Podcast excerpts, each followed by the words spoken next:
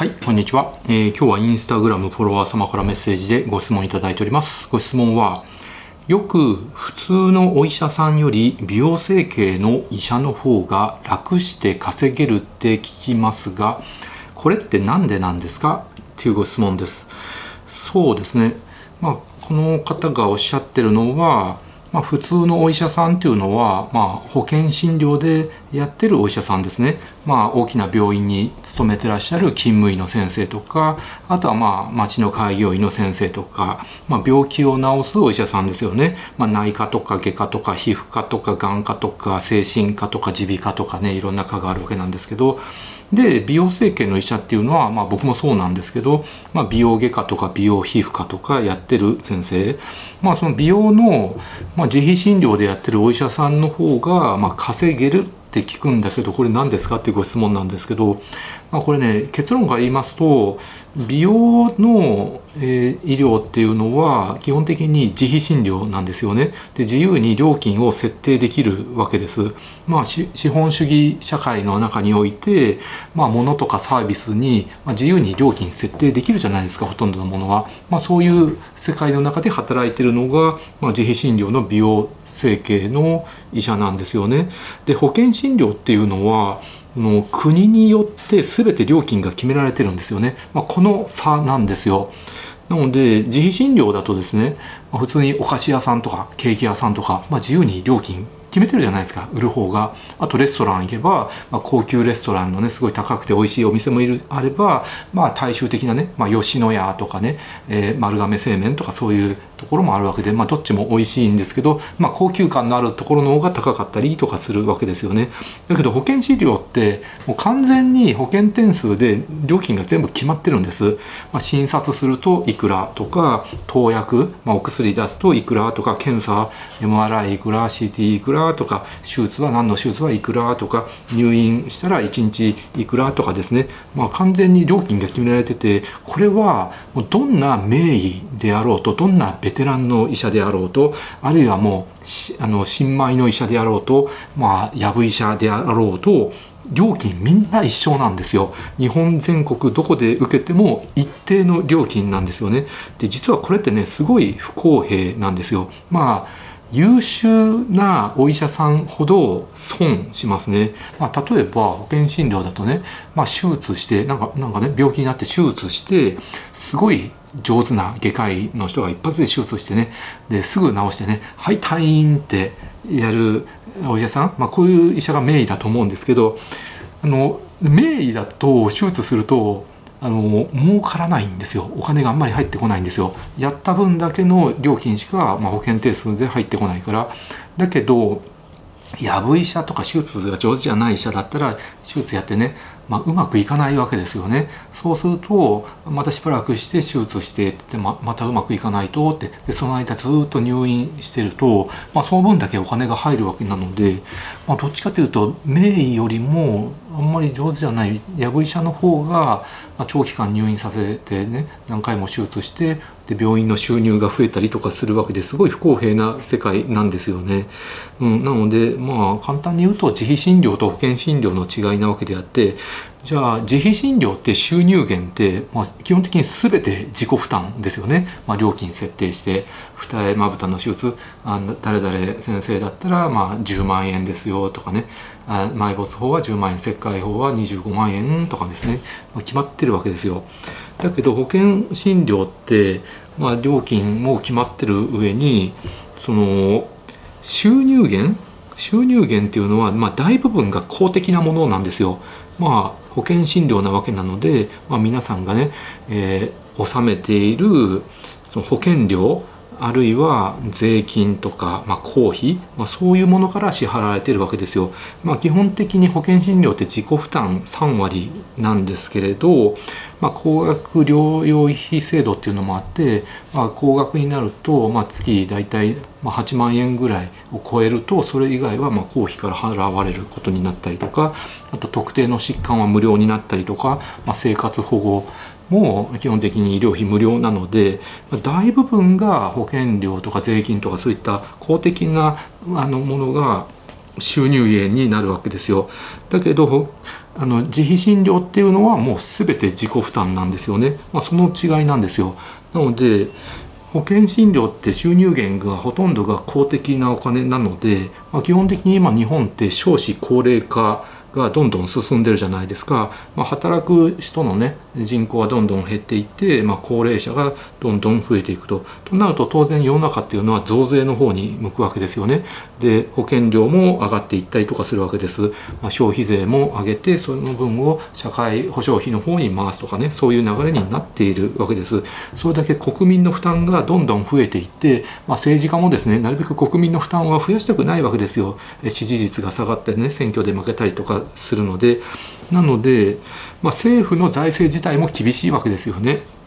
毎年毎年国債を大量に発行してですねそれも返していかないといけないのに。だけど少子高齢化でどんどん医療費は上がっていくわけですよ。やっぱり保険医療を受ける人って大部分が高齢者なわけです、うん、高齢になればなるだけ病気になってあの医療が必要になるわけですからね。なので政府としてはですねなんとか医療費を下げたいわけですよ。となるとやっぱり保険点数を下げるとかあとは入院とか投薬とかを制限することによってなるべく医療費を下げようとしていると。うん。となると保険点数が下がったりとかですね制限がかかってするとその日本の病院とかね診療所保険診療やってるところはなかなかね稼げなくなって経営が厳しくなってくるわけですよ。日本の医療機関ってね大部分が民間の医療機関ですからあのちゃんと稼いでね黒字にしないと破産してですね倒産してしまうんですよ。民間の病院だってですね倒産してしまって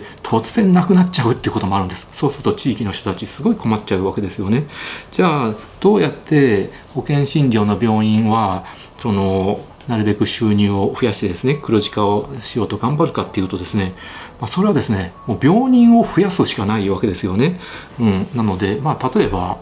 まあ、その内科的な疾患の治療するその生活習慣病とかですね高血圧とか高脂血症とかそういうのもですね、まあ、なるべくその薬を出す方薬を出す方っていう方向になっていくわけだしあとはそのやっぱり世の中にはその治療をするか医療を施すかどうかあるいはこのままお見送りするかっていうグレーのあの高齢者の方ってたくさんいらっしゃるわけですよ。まあ例えば80代90代とかでまあ、体の調子もあんまり良くないですよとで認知症も進んでいますよまあ、そういう人がまあがんになったりとか肺炎になったりとかする時にまあもうここであのお見送りですかねっていう状態でも、まあ、積極的に治療したりとか延命したりとか場合によってはまあ手術するほどじゃないよねっていうこのままお見送りですねっていう状態でも手術の方にね持っていったりとかですね。その経管栄養して延命したりとか中心静脈栄養してあの延命したりとか場合によっては相関して人工呼吸管理にしてっていう感じでまあその治療するかどうかグレーな人まあ海外だったらもうあのもうこのままですねあの延命しないでってあの延命は延命でですね患者さんにとっては負担になって苦しいってことがあるので海外だったら間違いなく治療しないんだけれど、まあ、日本だったらそれを治療して延命したりとかするっていう方向にどんどん進んでしまうわけですよ。そうしないと医療費稼げないわけだから。うん、なんだけれどまあなので、まあ、結局日本の医療費ってすごく限られてるわけですよ公的なところからあの払われるわけなので保険診療の話ねななので、まあ、日本って今お医者さんがね大体33万9,000人ぐらいいるんだけれど、まあ、そのうち美容医療やってる医者って多分に20人に1人ぐらいだと思うんですよね。はっきりとしたデータないから分かんないんだけど大体それぐらいだと思うんですけれど、うん、なのでまあ財源はどんどんどんどん縮小しないといけないと。その中で必死で稼がないといけないわけです。保険診療っていうのは。それが保険診療ね。で美容整形とか自費診療っていうのは、まあ、基本的にその政府からの制限っていうのはないわけですよ。まあで市場はどんどんね拡大してるんですよね日本やっぱり美意識が高くなっていて男性でもね脱毛したりとか美容整形したりとか美肌治療したりとか、まあ、女性でもアンチエイジングやったりとか若い子は二重まぶたしたりとかあの美容整形のハードルが下がって市場はまず拡大しているわけです。でその保険診療って結局治療を受ける人って老若男女みんななんですよ。でどっちかっていうとまあ高齢者が多いわけででお金持ちとか貧困とか関係なく幅広くあの患者さんはいらっしゃるわけですよね。だけど自費診療美容整形ってどっちかっていうと富裕層の人たちがターゲットになるわけです。それは保険診療だったら、まあ、大部分は公的にねお金が支払われるわけなので、まあ、お金がない人でも医療を受けることができるんだけど自費診療美容医療っていうのはある程度やっぱりまとまったお金がないと受けることができないんで本当に貧困層の人っていうのは受けないんですよね。で比較的お金を持ってる人が受けるわけなので、まあ、どっちかっていうとお金持ちがターゲットなわけです。もちろんあのあのね大体何ですか中流階級の方でも頑張ってねお金貯めて高い手術受けたりとかねそういう方もいらっしゃるわけなのでなのでどっちかっていうと富裕層がターゲットなので比較的料金を高く設定することが、まあ、できるっていうわけです。あとは保険診療と違って自由に料金を設定することができるのでやっぱり料金ってある程度需要と供給で決まるわけです。まあ、資本主義社会のあの普通の市場と同じように美容整形の治療費も大体需要と供給のバランスで決まるので例えばすごく人気のある先生手術が上手でなかなか予約が取れない先生なんかは結構手術代金がね、高かったりとかするわけです。で全然予約が入らないあの大手クリニックのですね普通のお医者さんだったら、まあ、指名の予約とかも入らないんで、まあ、思いっきり安い料金で広告してきてもらってでで実際来たらねカウンセラーがぼったくってね釣り上げたりとかアップセルとかするんでそういうのは良くないんですけれど、まあ、そうじゃなくて、まあ、ある程度あの需要と供給で料金を決めることができるのでだからすごく人気があってね腕が良くて評判のいい先生っていうのは実力があればあるだけ稼ぐことができるっていう世界なんですよね。うん、というその違いなんですよね。うん、なので最近のね若いお医者さんはですねやっぱりそういう仕組みがだんだん分かってきてで美容整形に行く医者もですね昔みたいに悪く言われないんですよね。昔ってあの普通のね保険診療の医者にならなくて美容の世界に行くっていうとねあのなんか